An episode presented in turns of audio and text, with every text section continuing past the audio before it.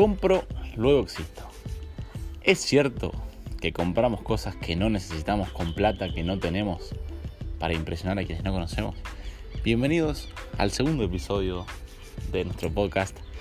Hoy tenemos la suerte de hablar con Agustín Toledo, un amigo, familiar, de, de hace mucho tiempo, obviamente. Y familiar se es todo el tiempo, ¿no? Toda la vida. Toda la vida, lamentablemente, toda la vida.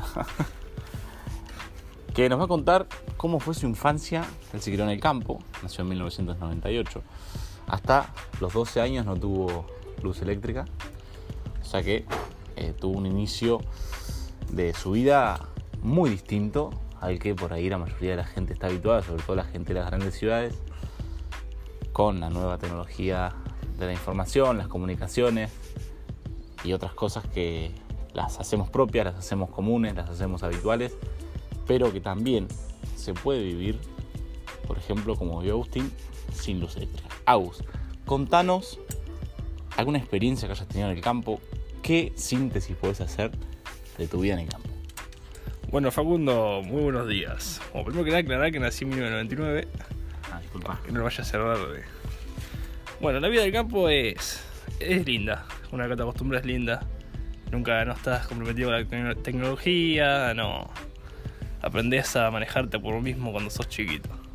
Empezás a tener una creación única de la niñez.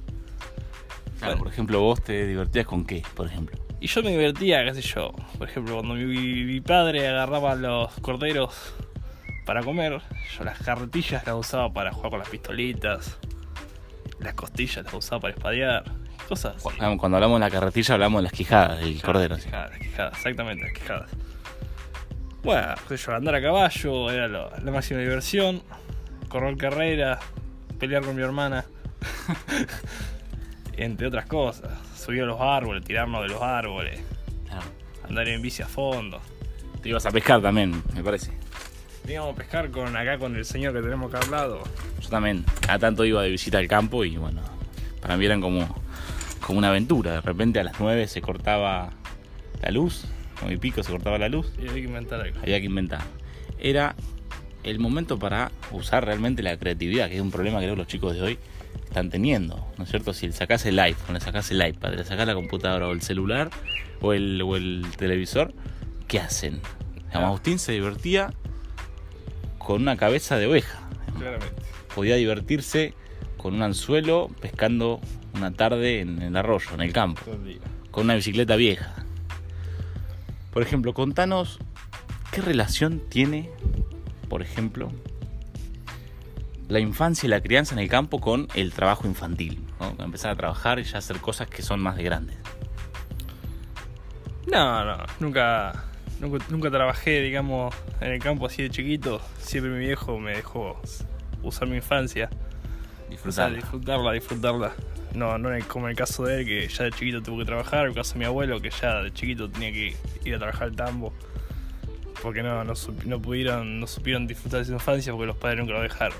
Claro, claro. Yo por suerte tuve la oportunidad de, de usar mi infancia, mi creación, imaginar todas esas cosas. Claro, qué bueno, qué bueno, qué suerte que tu padre te pudo dar esa oportunidad y ese derecho, que es el derecho del niño a jugar, ¿no es cierto? Claramente. Contanos los peligros de vivir en el campo, que creo que a la gente es lo que le interesa. ¿Qué relación tenías vos con, con las vacas, con los toros, con algún bicharraco, con algún perro que te podía morder, con algún caballo que te podía patear, con alguna víbora, con algún bicho? Contanos, ¿alguna anécdota tenés? Claro, sí, sí, teníamos la costumbre de ir a jugar con mi hermana abajo del puente, donde estaba lleno de yadará, las víboras. Que es muy peligroso, te llega a picar, tenés que ir. Es muy venenosa. sí, te pica, tenés que ir a Tandil. Tenés 8 horas de rango ahí. Que no, no éramos conscientes, pero nosotros jugamos con las víboras. Más allá de que teníamos miedo, estábamos abajo de las víboras. Qué loco, ¿no? Pensar que no- los niños divirtiéndose abajo del guarda ganado donde dijiste que Abajo jugaban. del puente, abajo del puente. Abajo del puente. Qué, qué historia.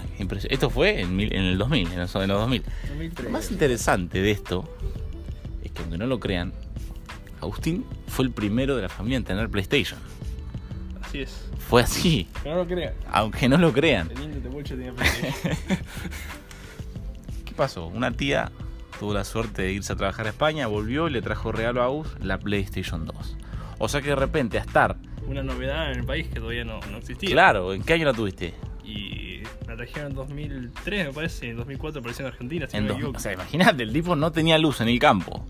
Aislado totalmente, incomunicado, pero tenía la PlayStation 2 que todavía Argentina no había llegado. Fíjate qué, no. pa- qué paradoja. Así que jugabas al PlayStation también. Jugabas Claro. con las víboras a la mañana y a la tarde PlayStation. Claramente. Por cierto, primero- podés contar también que te cagaba pelotazos. Sí, Facundo era muy, muy hábil en el fútbol. Eh, nunca tuve oportunidad de ganarle, siempre unos empates. Qué Y bueno, siempre muy peleado, siempre muy peleado los partidos. Qué grande la U. Nada, mentira, mentira. No, no, no era tan así. Yo recuerdo que una vez fui de chiquito al campo y tuve la mala suerte de pegarme un palo fuerte en un caballo. Y me agarró un miedo. Me acuerdo que Agustín yo lo veía que se paraba en el caballo, en el lomo. Iba por abajo, subía, lo ensillaba, le sacaba. Y yo no me podía subir al caballo. Después, bueno, con el tiempo pude superar los miedos y, y me terminé subiendo.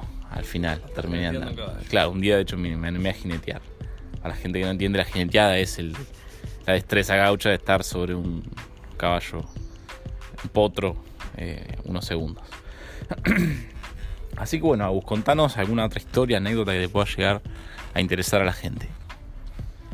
Bueno, que se venga a la mente. Si me alejo un día, siendo, siendo chicos también, este hábito de correr carreras con los caballos. Veníamos toda la furia con mi hermana y con la mala leche el caballo mete la pata en un pozo. Y, tuvimos, y tuvimos la desgracia de que el caballo se quiebra las patas. Sin más lejos, por, por el caballo quedó inútil. Cuestión que yo también caí y rodé como 3 metros. ¿Alguna vez tuviste un palo fuerte que te golpeaste, te lastimaste, te quebraste? No, no, no. Eh, solamente la- una petiza que tenía mañera debíamos llevar de vuelta para al lugar donde vino y se le dio por empezar a corcoviar. Cuestión que le aguanté todo lo que más pude, siendo chiquito, y me di la cabeza contra el suelo. ¿Con cuántos que- años? Cinco. Cinco años. Ya Estoy Mareado de que así. Pero quedaste. me auxiliaron rápido. Quedé, quedé bien, quedé bien. Ustedes fíjense, con 5 años, el nenito sobre un potro se pegó la cabeza contra el suelo. Qué realidades tan distintas. Para vos que ves a tu sobrino, a tu hermanito o a tu hijo que se cría en un departamento aislado de cualquier germen, de cualquier agente patógeno, de cualquier peligro que pueda presentar la naturaleza. Tenemos el caso de Agustín, como otros tantos chicos y chicas que se han criado en el campo y se siguen criando en el campo con realidades tan distintas.